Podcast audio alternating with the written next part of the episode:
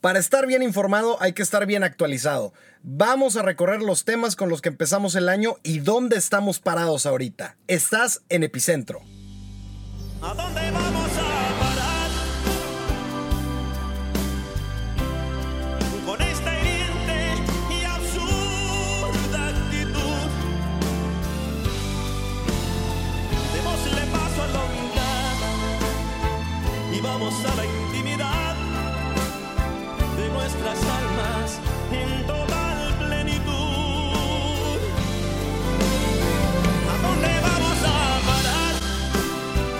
Señoras y señores, bienvenidos una vez más a este bonito podcast de Epicentro.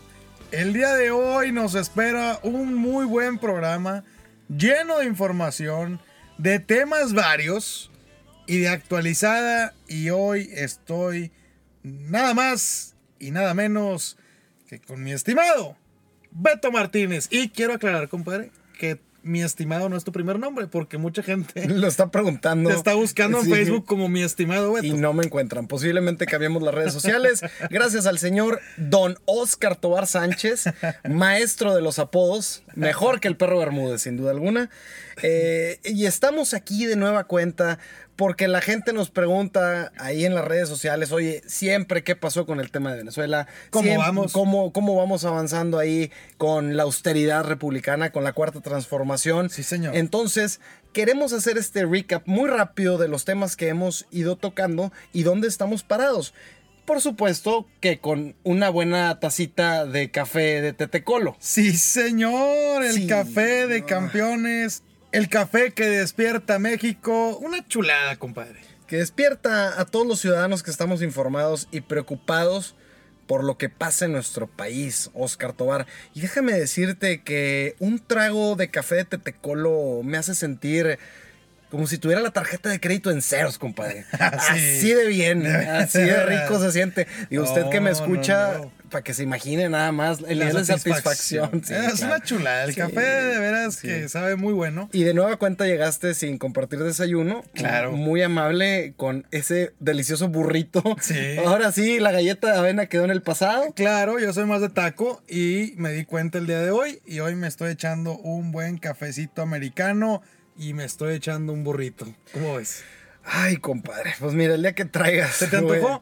Sí, poquito, poquito. Pero por eso nos vamos directamente a los temas. Y pues yo pienso que seguramente con cómo ha ido avanzado el año, eh, ya se resuelve el problema de la gasolina, eh, ya no hay ningún problema de huachicoleo. Afortunadamente se acabó la corrupción. Eh, Venezuela ya está en paz, está avanzando de manera bastante interesante en su democracia y la tranquilidad. Nuevo León ya no tiene niveles de inseguridad y nada de contaminación. Estamos respirando el aire más puro en años. Y bueno, eh, tenemos un transporte público de calidad porque afortunadamente se pusieron a trabajar y ya tenemos Uber eh, en todo nuestro estado funcionando a la perfección.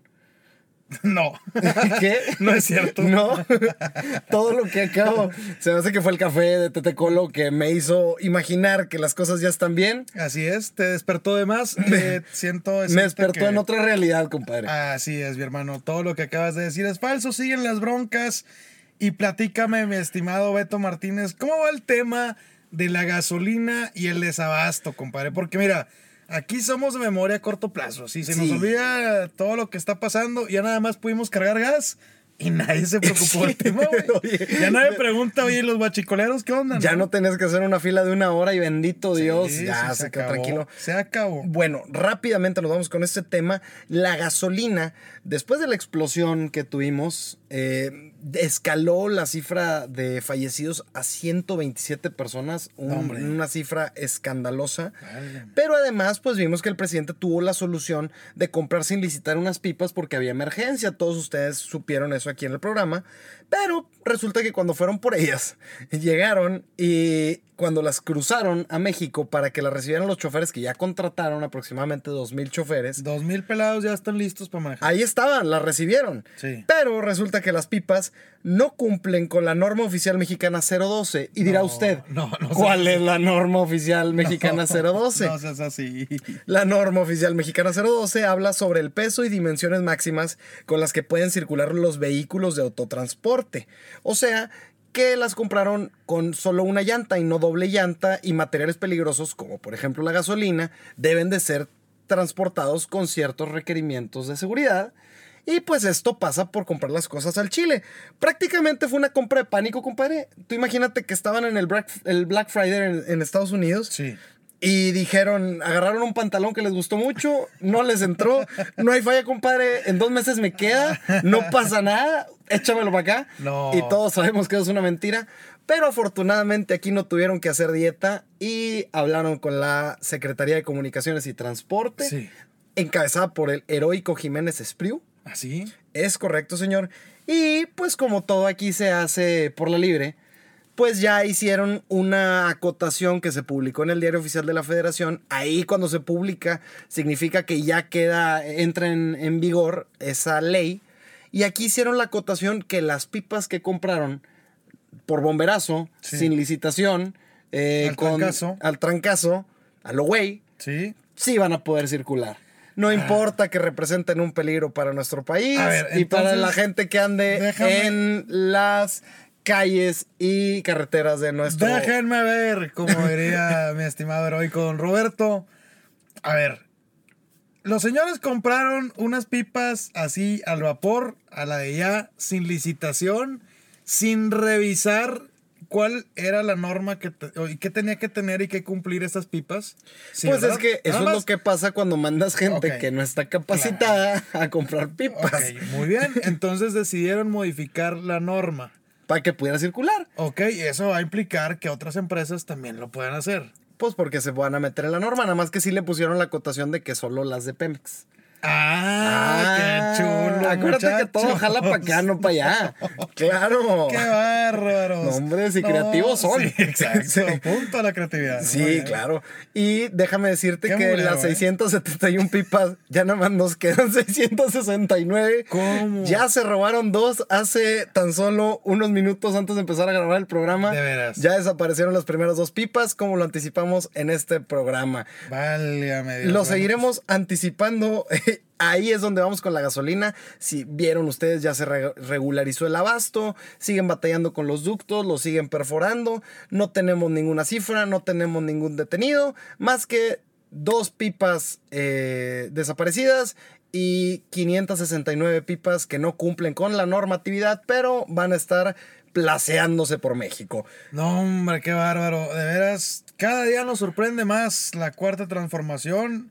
Y bueno, pues mira, muchas novedades. Y siguiendo con la cuarta transformación, Oscar, otro tema que tocamos aquí que fue de gran relevancia, que inclusive tuvimos tres entrevistas especiales que puede consultar aquí en Spotify. Así es. Eh, la Guardia Nacional, Oscar. ¿Qué pasa con la Guardia Nacional? Sí, compadre, fíjate que lo que está pasando con la Guardia Nacional es que ya está llegando a un punto, mira, pero de ese punto así bonito. Caliente. Caliente. Ya sí. los senadores están ahí cabildeando los últimos cambios. Este tema va a volver a ser trending topic. Oh, Claro que sí, ya qué bonito. se va a poner de moda otra vez el tema de la Guardia Nacional, porque ya están hasta reclutando chamacos y todo la cosa. Entonces, ya la Guardia Nacional se está discutiendo en la Cámara de Senadores sobre los últimos cambios y está en una fase clave, porque lo que están debatiendo son dos cosas principalmente. Bueno, ya sabemos que el mando va a ser civil, pero eh, están ahí discutiendo los senadores pues la necesidad de que la, la Guardia Nacional no supla al Ministerio Público, o sea, que el Ministerio Público tenga las facultades de investigación todavía. Ok. Y el otro punto es que mientras se hacen las leyes secundarias, pues que no quede en un limbo quién va a tener la seguridad, sino que quede claro Que las Fuerzas Armadas son las que nos van a cuidar. Sí, que- Entonces- que, que no nos dejen ahí Desamparados flotando, y- desamparados, Sí, este, como- a la deriva. Sí, eso es lo que está sucediendo en el tema de la Guardia Nacional, que como ya lo hemos platicado, se aprobó en lo general en la Cámara de. Diputados, pasa a la Cámara de Senadores y ahorita estos dos temas que le acabo de comentar son los temas que están tratando entre las bancadas. Por ahí Morena jala para un lado, el PRI jala para el otro, el PAN para el otro. Entonces, están discutiendo cómo se van a poner de acuerdo. Y yo creo, mi estimado Beto Martínez, que valdría la pena platicar otra vez con nuestros senadores, con el señor Víctor Fuentes, con Indira Kempis o con el senatore Samuel Sí, García, ¿no? sí, ¿Qué te parece? Claro, no, sería muy interesante pues conocer para dónde van con este tema que, como le digo, se abren tantos frentes en esta cuarta transformación que ya no sabemos por dónde vienen los golpes, chingado. Sí, Me sí. siento así como El rancho. como boxeador que le ponen al canelo de los de los inicios, los Ah, bultos, que nada más se paraban y tú ponte, compadre, te van a llover, Sí. pero tú ponte. Tú ponte, aguanta ahora. Sí, compadre, eso. Son dos minutitos. Sí, sí, tú sí. Para atrás, don Remigio. Qué barra. Como diría el heroico David Medrano Félix de TV Azteca, voy que te quedó jabón. Sí, con una elegancia tremenda. Qué chula. Pues así las cosas en la Guardia Nacional, mi estimado Beto Martínez. La raza estaba preguntando, ¿eh? En Instagram, la raza estaba ahí, pregunta y Sí, pregunta. porque decían, ¿y si nos volvemos militares, compadre? Oye, sí, varios sí dijeron, a ver, ¿cuánto van a pagar y todo? Ya cuando vieron las pruebas médicas y las pruebas físicas, sí, varios, varios nos echamos para atrás. Sí, no, y aparte que los iban a poner a vigilar pipas en la carretera, pues estaba medio complicado. ¿no? Claro, claro. Ya no sabes a dónde irte. No, no, no, qué temor. Y hablando de Y hablando de militares, hablando de temor, Venezuela, este, Saludos a los saludos hermanos a los hermanos de. Venezuela. Eh, Estamos con ustedes. Estamos con ustedes, ya un poco de seriedad, por favor, Oscar, ya basta. Basta. Pues le comentamos que Donald Trump empezó con todo este Le comentamos movimiento. que a la torre. No, Sí. no, no, no. Ah, es que Javier Torre, el doble de Nicolás Maduro.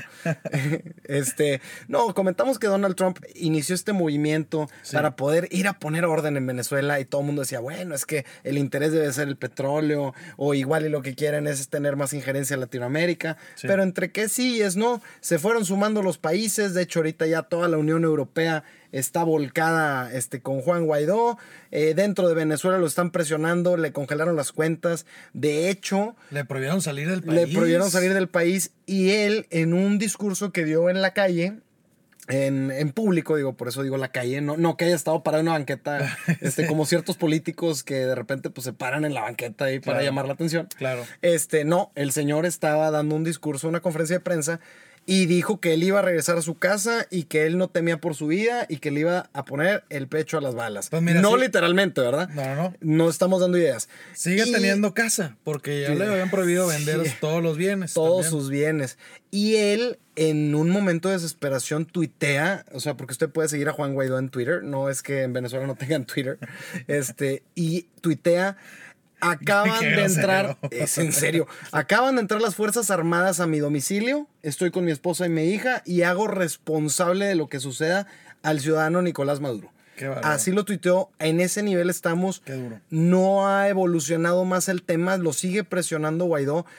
Le mandó una carta ahí donde le respondió a México, porque usted recuerda, México y Uruguay se ofrecieron a hacer una cumbre en Montevideo. Una carnita asada para platicar. Unos, un asado, por favor. Ah. cargan- es, es un asado, loco. Es un con unos asado. mates, con unos mates y sentado allá a la, orri- a la orilla de la rambla. este. Y le dijo Juan Guaidó, no, muchas gracias, compadre, no te metas. Este, nos mandó por un tubo. Es el típico amigo que se Sí. mete a separar. Sí, O sea, sí, es sí. El que no hace nada. No, y, que- le- y los dos terminan enojados con él, ¿no? ¿no? y toda la raza dijo, eh, vamos a cenar y que no sé qué. Y llegaron estos, oye, no, y si mejor nos vamos al cine. Eh, Y que, güey, chinga. todo. Ya- ya está el plan. Ya está el plan, güey. Este, Entonces. No, no se va a hacer nada, Sí, no, sí. y los dejas allá con su iniciativa. Así fue, pues se quedó México y Uruguay. Yo no sé qué habían planeado. Nos mandaron por un tubo. Pues obviamente Juan Guaidó no quería mediar. No hay manera de negociar con Nicolás Maduro. Ya le prometió amnistía y no ha pasado nada. Bueno, salvo que al asesor militar de Donald Trump, que se le escapó ahí, tenía un notepad, este, esos cuadernos amarillos, Sí. donde decía la nada este, escandalosa notita, de 5 mil tropas movilizadas a Colombia. Este, A Colombia. a Colombia para poder entrar a Venezuela. Claro. Entonces, eso alarmó un poquito a la gente, como que dijeron, Oye. oye, si te vas a meter, ¿Y sería accidente o, o sería así como que te enseño o no te enseño? pues yo no sé. Un guiño, un guiño. Un pequeño. Un estate quieto. Sí, un estate quieto. Lo traigo aquí apuntado, compadre. Pues quién sabe, entre que sí, que no, la intervención militar ya no se vio descabellada con eso. No se han pronunciado oficialmente, pero, Aún. pero ahí sí ya no le gustó al resto de los países. Claro. Y era lo que decíamos aquí, también si México se suma y le dice, "Oye, vamos a mandar 5 mil elementos, oye México, pues tú pon mil, güey, Sí. este, apolíngale. Sí. Entonces no, pues, no nos convenía. Y también casualmente Donald Trump arregló su desorden del gobierno. Abrió el gobierno de nueva cuenta, ya dio su State of the Union, donde habla a todo el país y a las cámaras, y ya no se acordó mucho de Venezuela. Sí. Entonces, pues no sabemos si haya sido cortina de humo o no. Pero volviendo a nuestro bello país y paradisíaco país, aquí la austeridad republicana, Toar, de la que ya hemos platicado varias No, veces. yo no quiero hablar de eso. Me van a Sí. decir que, me- mira, me van a levantar. No, te van a No, levantar, me van a levantar de un abrazo. muchos comentarios. Te van a levantar el ánimo. Exacto. Sí, claro. Sí, sí, saludos, no son ideas, por favor. Este, Sí, zen. Estamos no, no. grabando desde McAllen, Texas. Sí, es correcto. No, no, pues miren, les vamos a platicar sobre un tema de la austeridad. Como le habías platicado, nuestro presidente Dioro, nuestro presidente Andrés Manuel López Obrador, tiene ganas de no gastar, de un gobierno austero donde todos los funcionarios públicos eh, pues tengan la misma austeridad que él, que no sean ostentosos, que no se enriquezcan del Que no gocen de que sean privilegios. transparentes, pero tristemente está batallando en, en encontrar esas Se características. los han topado varias veces. dentro del pared. gabinete, así es. Y lo que pasa es que la señora Olga Sánchez Cordero, si usted no ha escuchado de ella, pues le cuento que es la secretaria de gobernación. ¿Y qué pasó? Se preguntará usted con esta señora. Pues lo que pasa, mi estimado Beto Martínez, es que omitió revelar en su declaración patrimonial que posee un pequeño penthouse en Houston con valor actual superior al medio millón de dólares, lo que equivale a 11.1 millones de pesos. ¿Cómo ves, compadre? Pues mira, yo no lo veo mal en un inicio. El tema es de que, y le platicamos aquí porque usted dirá que es una declaración patrimonial, todos los funcionarios públicos al entrar a un cargo necesitan informar por cuestiones de transparencia qué bienes poseen eh, Claro. a- cu- al momento de entrar y además reportan durante cada año de su este, desempeño y su función. todo, es la ley 3 de 3, ¿se Y al salir también tienen que decir, a ver, entré con tanto y entré con... No, Así nada, de que entré con cuatro manzanas y salí con un pie, ¿verdad? O sea, no, no, no puede ser, ¿verdad? No, Sí, no, sí, sí, sí. entré con manzana y salí con una pastelería. Sí, exacto. ¿Qué pasó? ¿Algo sucedió? ¿Algo sucedió? Pues mira, le preguntaron a mi comadre qué pasó, por qué pasó. Así le fueron a preguntar, oiga, ¿cómo justifica usted este departamento? ¿Y sabes qué es lo que contestó, compadre? Dijo, ¿qué qué? ¿Que cómo lo justificó? Pues lo pagamos, mi esposo y yo. Así dijo, enojada. En ese tono. Sí, señor. De Dijo, señora de barrio. Señora de barrio, sí, dijo. Yo lo tengo hace 10 años y lo compramos con nuestro trabajo. Que quede claro, tenemos 100 años trabajando. 50 él y 50 yo. ¿Cómo? ¿Cómo que cómo lo justifico? Pues lo pagamos mi esposo y yo. ¿No contradice la austeridad de secretaria? A ver, yo lo tengo hace 10 años Sí. ¿eh? y lo compramos con nuestro trabajo. Que quede claro, tenemos 100 años trabajando, 50 yo y 50 él. 100 años. Gracias. Dijo Cantinflas. Ah, sí. Oye, no, pues va, va a decir, va a decir. Hombre, pues, ¿cómo? Cualquier familia te va a decir, oye, entre mi tía que vive en la No, casa desde hace varios años, mi esposo, mi hija, yo, 300 años llevamos. 300 años y no me compro ni la casa del Infonavit.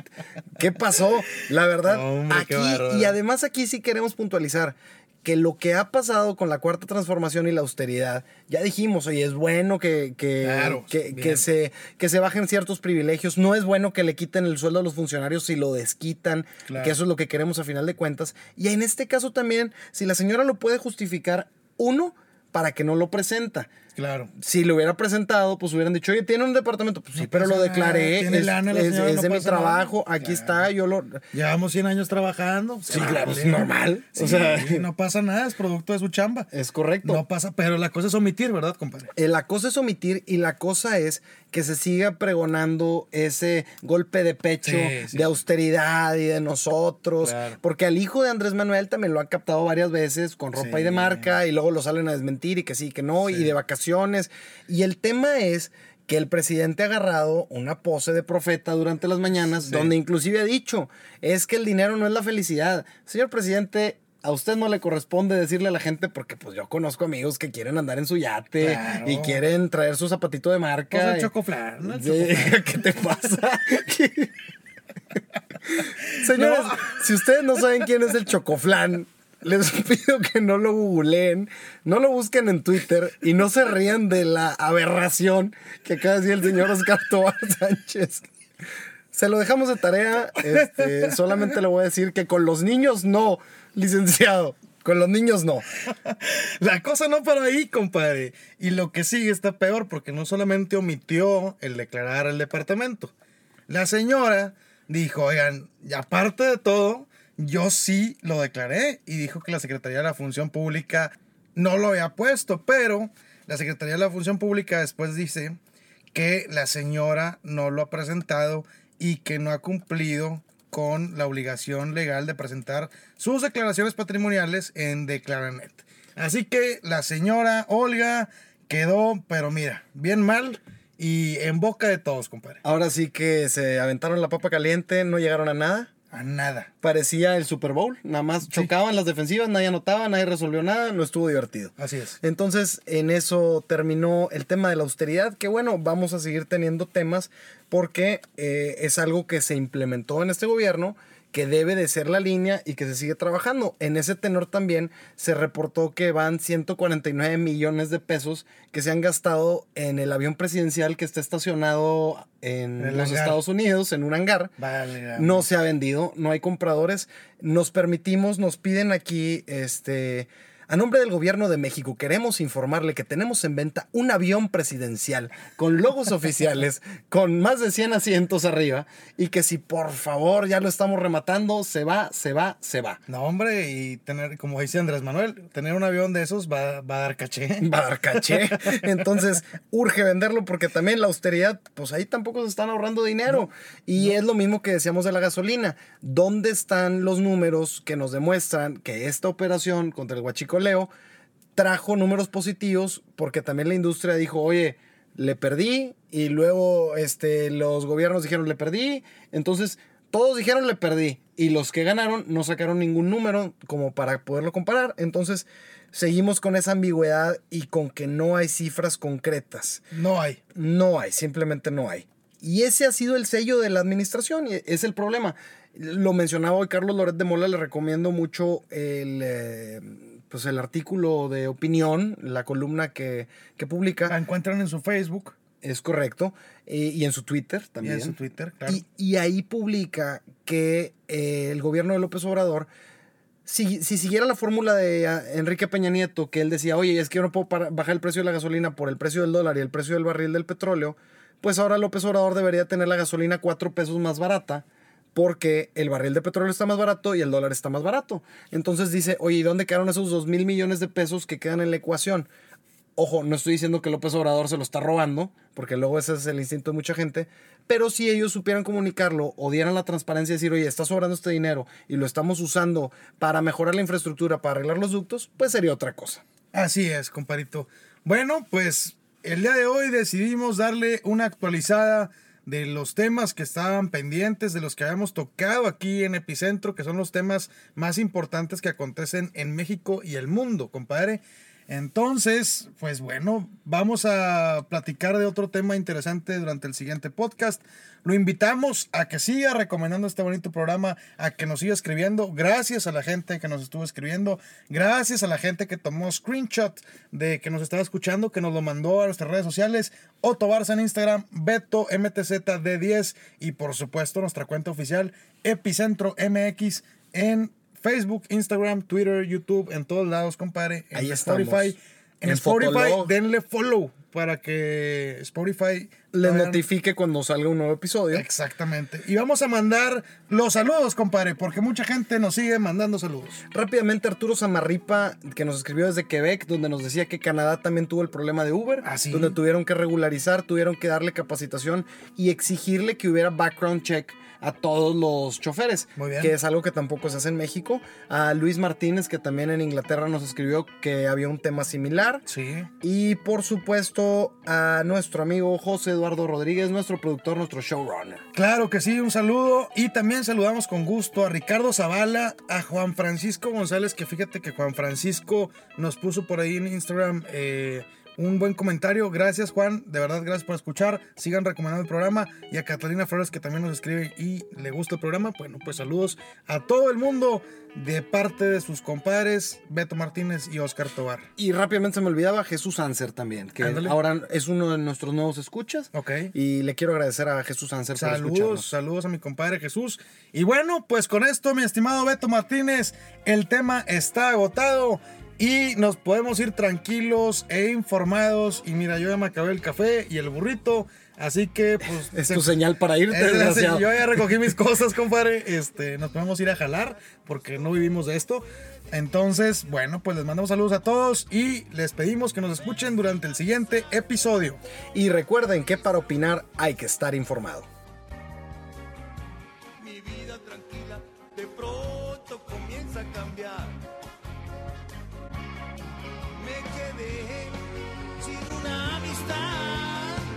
Mis amigos ya no están. Y el remedio que me queda es aguantar. Fui temido y respetado.